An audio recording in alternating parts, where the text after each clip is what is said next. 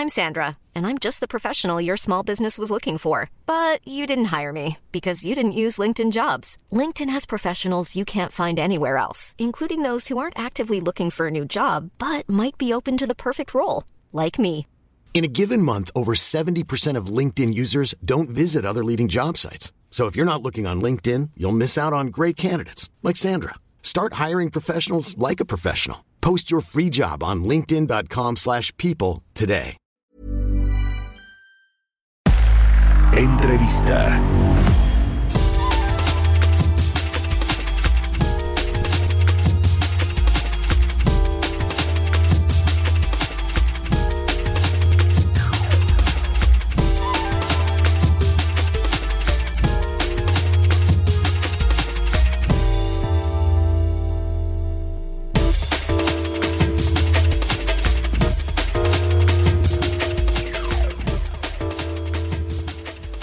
A platicar con el doctor José Sosaya, él es presidente de la Asociación Mexicana de la Industria Automotriz, a quien me da mucho gusto saludar. ¿Cómo estás, José? Buenos días.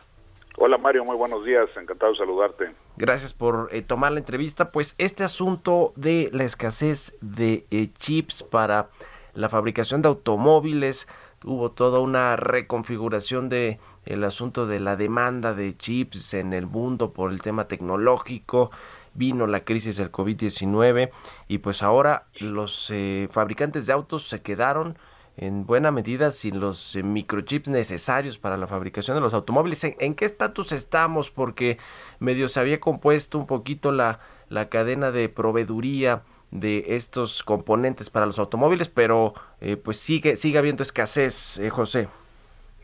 Sí, mira, pues lamentablemente sí sigue habiendo escasez. El mes de, jun de julio pues ya representó una baja importante en la producción, que, es de una, una baja casi del 26%, 27% de la producción eh, y de, vehículos y, obviamente eso también afectó a la exportación. Una parte importante pues es también obviamente por la falta de estos microchips, este, semiconductores, microcomponentes, de diferentes formas se les llama, ¿no? Y esto pues es lo que ha afectado precisamente y se ha reflejado en estas bajas. Eh, digamos, este tema, por supuesto que se juntó con eh, la crisis económica que generó el coronavirus y, y, la, pues también la, la, caída de las ventas a nivel global de los automóviles, por supuesto también de la producción, eh, etcétera. Eh, ¿Cómo está en México esta cadena de suministro? Se había hablado incluso y yo creo que eso pues va para largo plazo si es que va que México pudiera tener su propia planta para o sus plantas para fabricar estos semiconductores estos eh, chips lo cual pues no es de corto plazo pero qué estrategia sí está implementando la industria automotriz establecida en México para pues tener la disponibilidad de todos los componentes necesarios para fabricar autos pues sí, esto fue una llamada de atención y las armadoras han buscado las formas de asegurar su cadena de suministro después de esta de esta falla que ha habido en el suministro global, ¿no? Y esto pues les ha orillado a muchas de ellas, como te decía, a buscar, inclusive a, pensar en algunos casos de si convendría o no poner su propia planta ellos de, de fabricación de estos semiconductores.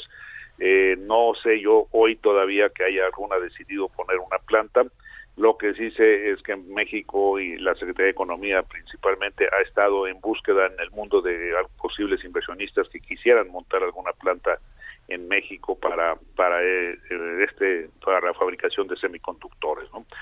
Esto, pues te digo, lamentablemente no ha sido la única causa. Como tú sabes, el COVID fue una causa por sí sola muy importante de una reducción importante en, en la producción, exportación y venta de vehículos Después nos empezábamos a componer en enero y en febrero vino la falta de energía y este y otros efectos, eh, efectos externos como ha sido también el tema de los bloqueos en las vías de ferrocarril que están cumpliendo nueve diez días ahí en Michoacán que esto también afecta a la cadena de suministro para el sector automotriz, algunos cierres de carreteras también afectan la cadena de suministro, en fin, todo ha pegado lamentablemente en esto que nos ha llevado a tener las bajas que reportamos para el mes de julio. Según los datos de la Asociación de la Industria Nacional de Autopartes, al cierre de julio, 1.614.000 autos habrían sido afectados por la falta de estos semiconductores. solamente en, eh, en julio fueron afectados cerca de 300 mil unidades. Eh, ¿Dónde está pegando más el, el tema? a los sé que no no me imagino que no tienen los datos desagregados por armadora por marca de, de, las que están siendo más afectadas. Creo que es un efecto general para toda la industria automotriz, no solo de México, sino del mundo. Pero, ¿qué es lo que está afectando más esta producción de autos? Eh, ¿Son las producciones para el mercado local que se queda en México y se vende a través de los distribuidores y de, y de las empresas automotrices? ¿O el que se va a la exportación? ¿Cómo está afectando todo este asunto en, en la exportación y el mercado interno, José? No, mira, hubo por ahí y esa información que tengo yo que salió a medios, no no la no no es compartida directamente conmigo, sino que yo la vi en los medios eh, que sacaron las las empresas eh, quienes han sido más afectadas, eh, me parece Volkswagen, General Motors, Ford, Honda, Audi, BMW, Mercedes, Nissan uh, y las armadoras que eh, no, tu, por lo menos no redujeron sus volúmenes de, en producción fueron, por ejemplo, eh, este, Kia, Toyota, Mazda y Stellantis. Entonces, esto creo que te revela la, la, fuerza y la importancia de esta, de, esta, de esta cadena de suministro y a qué niveles ha, ha pegado. Y, y reitero, confiamos nosotros, hemos estado muy optimistas, a lo mejor demasiado, de que para el mes de para finales de este año quedará resuelto este tema, pero pues no no, no puedo yo decirlo con toda la certeza. ¿no? De estas eh, marcas armadoras que nos mencionaste, José, eh, las asiáticas son las que tienen entonces menos problema de suministro de estos semiconductores. Pues así salió publicado, no es información nuestra, así salió publicado, eh, no sé de dónde se obtuvieron esta información y, y, eso es lo que lo que aparenta. Lo que sí te puedo decir es que ha pegado a la, al mercado local y a la exportación también. ¿no? A los dos. Eh, Ahora hay otros asuntos, como ya nos decías, eh, la, la, violencia, por supuesto, y los bloqueos de vías férreas para trasladar material que se utiliza en, el, en la fabricación de autos, no sé, el acero y muchos otros. Pero eh, también está este asunto por el otro lado en México que tiene que ver ya más con el con el mercado interno, la venta de autos en el país, autos nuevos, pues es esta intención de eh, que se legalicen los autos chocolate, los llamados autos chocolate que vienen de Estados Unidos, ¿no? Es decir, se junta todo. Sí, lamentablemente ese es un tema que nosotros hemos manifestado, que consideramos que si bien es muy loable la idea de uh, apoyar a la gente de sus recursos para que pueda hacerse de un automóvil, creemos que esa no es la forma, porque lo que estás haciendo es legalizando un acto ilícito, porque esos automóviles entraron al país de forma ilegal. Y, y además, como no hay control, pues quién te dice que a partir del anuncio no estén entrando muchos más, ¿no? Para aprovechar esa oportunidad. Entonces, vas a enriquecer a, a ciertos grupos que se van a enriquecer por la venta de estos vehículos que además son chatarra ya en Estados Unidos y algunos no sabemos porque eh, son hasta robados en los Estados Unidos. Entonces, es una cadena de, vicios ahí que, que, vas a legalizar que no yo no lo considero conveniente, además de afectar aún más al mercado local. ¿no? Uh. Pues qué tema. Eh, ¿Cómo está el, tema de las inversiones eh, en México de la industria automotriz, José Sosayo? Porque pues eh, entendiblemente se frenaron muchas inversiones con, con la crisis de, del COVID-19 en el año pasado. Este 2021 ya se, están, se reactivaron las industrias, la producción, la venta también de autos en México y en, y en muchas otras partes del mundo, pero el tema de las inversiones, eh, en algún momento México llegó a ser este paraíso para la inversión automotriz, todas las, las armadoras, eh, eh, las autoparteras y demás proveedores de este sector, pues querían estar en México con plantas de producción y, y muchas tienen ya sus plantas de producción, se construyeron todos estos clústeres automotrices, después vino ya, digamos, esa fiebre, se, se, se, se, vino un poco abajo porque además ya estaban muchas automotrices. ¿Qué ha pasado ahora? ¿Qué vamos a ver en los próximos años con respecto a la inversión de nuevas empresas automotrices o de las que ya están construyendo más plantas, etcétera?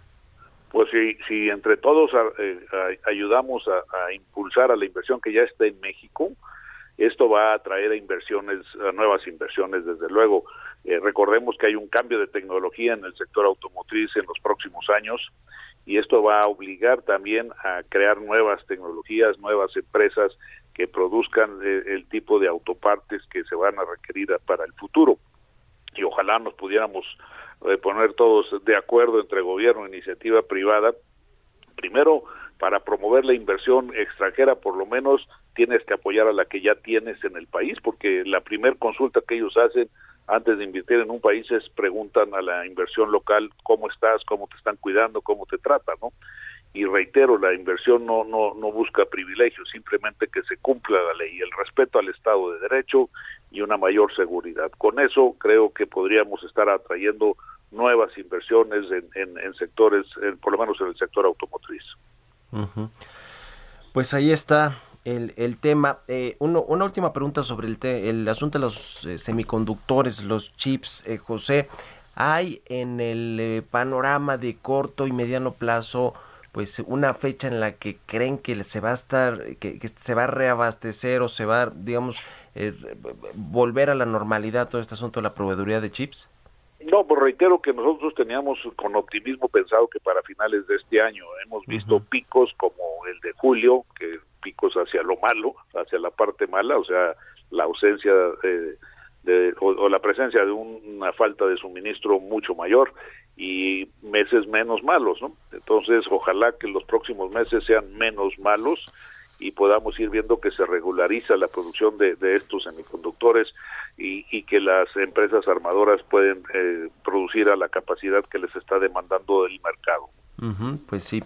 Y vaya que hace falta para que se recupere este sector estratégico para la economía mexicana. Muchas gracias, José Sosaya, presidente de la Asociación Mexicana de la Industria Automotriz, por haber tomado la entrevista y muy buenos días.